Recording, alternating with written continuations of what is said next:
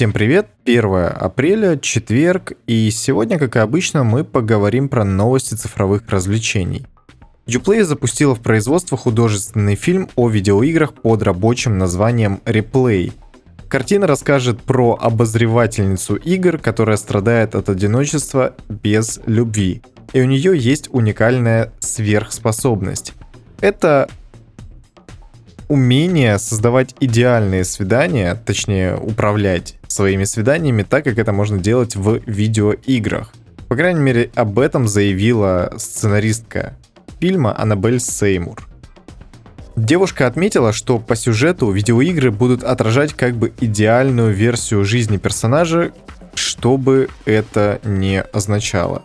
Если сценаристка фильма, который основан на видеоигровой индустрии, видит основную фишку видеоигр в том, чтобы уметь управлять свиданиями, ну или откатываться к чекпоинту, скажем так, предыдущему, то она, конечно, очень сильно заблуждается. Весь фильм построен на ключевой идее, взятой из видеоигр, так что правила повествования будут очень строгими. Чтобы начать мыслить как главная героиня, мне самой нужно следовать множеству разных правил, как в видеоигре. А теперь замените слово видеоигра на все что угодно, и ваш мозг воспримет смысл точно так же, как это было изначально, то есть очень плохо. Я не понимаю, что этой цитатой хотела сказать Аннабель Сеймур, сценаристка, напоминаю, но, конечно, выглядит это очень странно и абсурдно. Ну что ж. Она, конечно, хочет, чтобы фильм вызвал отклик у опытных игроков и помог новичкам или далеких от индустрии людям понять видео, видеоигровую индустрию лучше, при этом она сама не принадлежит ни к одной из групп, как отметила Сеймур.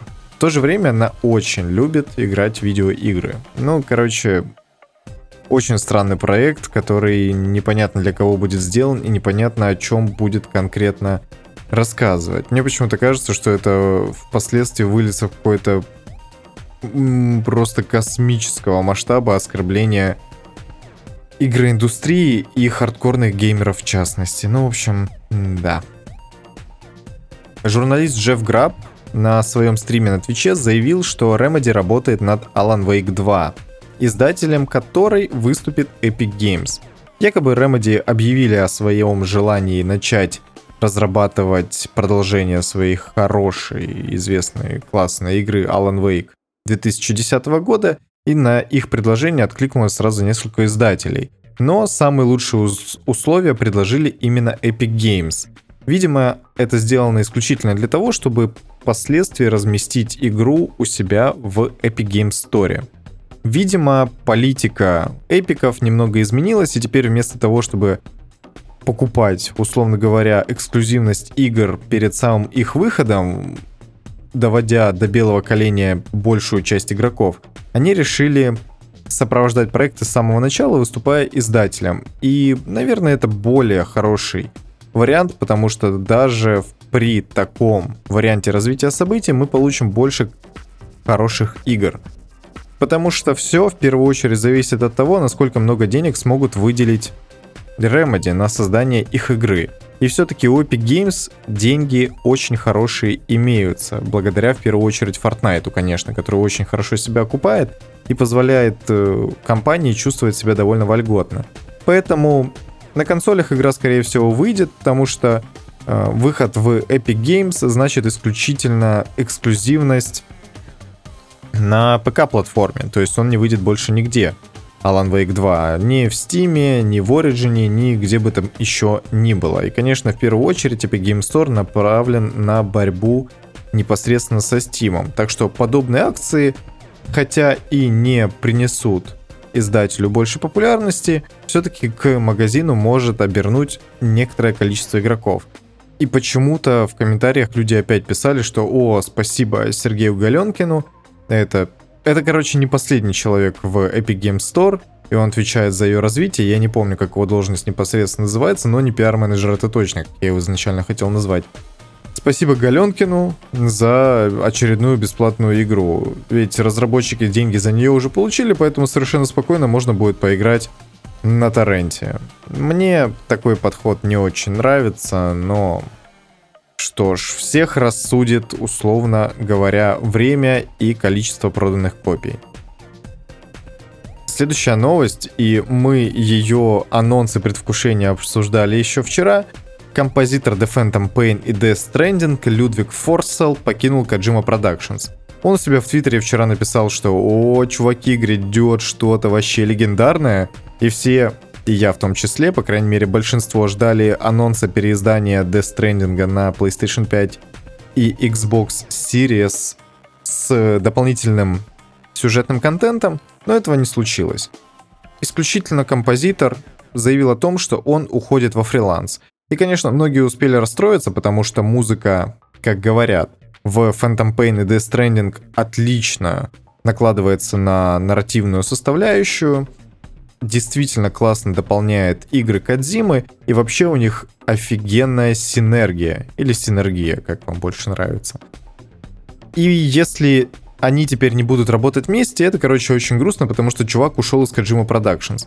Но, знаете, то, что он ушел в фриланс, это не значит, что он больше не будет работать с Кадзимой. Все-таки это в первую очередь говорит о том, что он позволит себе работать и с другими студиями разработчиков, и с другими издателями совершенно спокойно. Это хорошо, потому что как говорят, опять-таки, это очень классный, очень талантливый композитор, которого хотелось бы слышать в большем количестве проектов. Так что я могу пожда- пожелать ему успехов. Такой талантливый специалист точно не останется без работы. Следующая новость — это очередной камень в огород Sony, которая, по убеждению комментаторов с DTF, считает, что им плюнули в лицо — Microsoft не планирует повышать рекомендуемые цены на Xbox Series в России. И знаете, Xbox Series X стоит 27 тысяч рублей. 27 тысяч рублей плюс, ну сколько там годовая подписка Pass стоит, не очень дорого. Думаю, что в 30 тысяч плюс-минус можно уложиться. И это шикарное предложение, случае, если у вас нет игрового ПК и вы хотите играть в современные игры хотя бы в 1080 пикселей. Потому что, ну, вы никогда не сможете собрать ничего более-менее приличного за 30 тысяч. Понимаете, в некоторых магазинах я встречал прошку PlayStation 4 за более высокую стоимость. Как бы не за 33-34 тысячи, хотя в свое время можно было купить за 26. И я даже немного жалею, что этого не сделал, не поменял свою обычную PS4 на прошку. Но, боже, насколько же Microsoft доминирует, конечно, сейчас в инфополе над Sony. Фил Спенсер просто боженька. То, что они делают, это прям космически приятно. На данный момент действительно Xbox Series X выглядит просто минимальным, ультимативным в то же время решением по демократичной цене. Если это не успех, то я даже не знаю, что можно назвать подобным словом. Microsoft молодцы. В то же время, конечно, игроки говорят, что «О, ну, наконец-то теперь PlayStation будет еще более элитным эксклюзивом. Game Pass это для казуалов, которые постоянно бахают во всякие низкосортные игры. А вот на PlayStation там уже по-любому классные эксклюзивы, вообще все так круто и здорово. Но эксклюзивов, достойных стоимости в 60 тысяч, которая сейчас указана для PlayStation 5 на Яндекс.Маркете, пока что не видно и будет видно еще не, не скоро. Ну, короче, такие дела. Microsoft молодцы. Tencent помогла китайской полиции прикрыть крупнейшее в мире, это в кавычках, предприятие по продаже читов. Во время рейда изъяли даже несколько спорткаров. Говорят, что компания, занимающаяся разработкой читов, заработала около 76 миллионов долларов, продавая подписку на собственные читы. И у них изъяли имущество на 46 миллионов долларов. Это конечно, какое-то безумие. Говорят, что цена подписки начиналась от 10 долларов в день, но некоторые покупатели счетов платили организаторам по 200 долларов в месяц. Взломаны были такие игры, как CSGO, Valorant, Apex Legends, Call of Duty, и это, конечно, в принципе не новость, абсолютно. Но также были представлены читы для, даже для Overwatch и Call of Duty Mobile. Все игры уже давным-давно взломаны. Как бы они хорошо не были защищены, всегда найдутся китайцы, которые обойдут вашу защиту. Привет, RTX 3060, которую тоже взломали китайские хакеры. И, конечно, это просто какой-то кошмар. Именно поэтому мне консоли нравятся куда больше, чем ПК, по крайней мере в сфере онлайн-игр, потому что к ним все-таки читы разрабатывать сложнее. По крайней мере, мне так кажется. Вспомнить хотя бы ту же GTA Online или любые другие игры в мультиплеере. На консоли читеров ты встречаешь достаточно редко, очень редко. Я, например, не то чтобы большой игрок, но не могу вспомнить ни одного случая, когда что-то подобное происходило. На ПК же такое постоянно. Я до сих пор помню, как в Payday 2 какой-то читер на задании, где нужно было варить э, мед, он просто стал перед машиной, куда нужно было закидывать пашки, мешки с метом, и тупо начал их спавнить бесконечным количеством. И мы тогда заработали каждый миллиардов по 7, по 8 денег. И когда я пытался... Ну, естественно, и получили следующий уровень все. Э, уровень инфами, если вы играли, вы понимаете, о чем я. В общем, больше чем 100 уровней, скажем так, мелких за которые дают перки и прочую фигню. И потом, когда я пытался подключиться к какому-то лобби, у меня несколько раз спрашивали, как это я успел получить э, такое количество уровней в течение там буквально пары часов, потому что я перед этим и так э, получил новый уровень инфами, скажем так, обнулился до нулевого уровня. И через час я буквально сделал это еще раз, потому что это был один из первых моих ранов тогда. Ну, в общем, Проблем было довольно много, и ничего подобного на консолях я, конечно, не встречал, а эта ситуация произошла в Payday в Steam на ПК. Ну ладно, закрыли и хорошо, читеры должны страдать, те, кто продают читы, тоже должны страдать. Это, конечно... О, да, конечно, просто ужас. Стоимость акций CD Projekt Red за сутки упала до уровня марта 2019 года – Связано это с объявлением о смене стратегии. Ну, на самом деле, в принципе, это не то, чтобы о чем-то говорит. Сейчас акции это не показатель ровным счетом ничего, кроме как нервности людей, потому что акционеры ждали какой-то большой, видимо, мультиплеерной игры по киберпанку, которая будет как э, GTA Online кормить студию еще 10 тысяч лет впоследствии, но ничего подобного не произойдет, и я всех, кто обвинял CD Projekt во всех грехах, я призываю отказаться от такого негатива, потому что это одни из немногих чуваков, которые продолжают топить за синглплеерный опыт.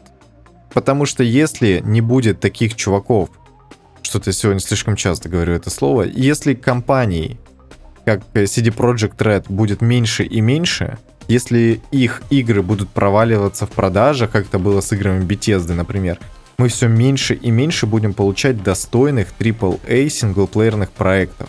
А все игры рано или поздно превратятся либо в мультиплеерные дрочильни, либо в однообразные дрочильни выше, как это представляет нам одна французская студия.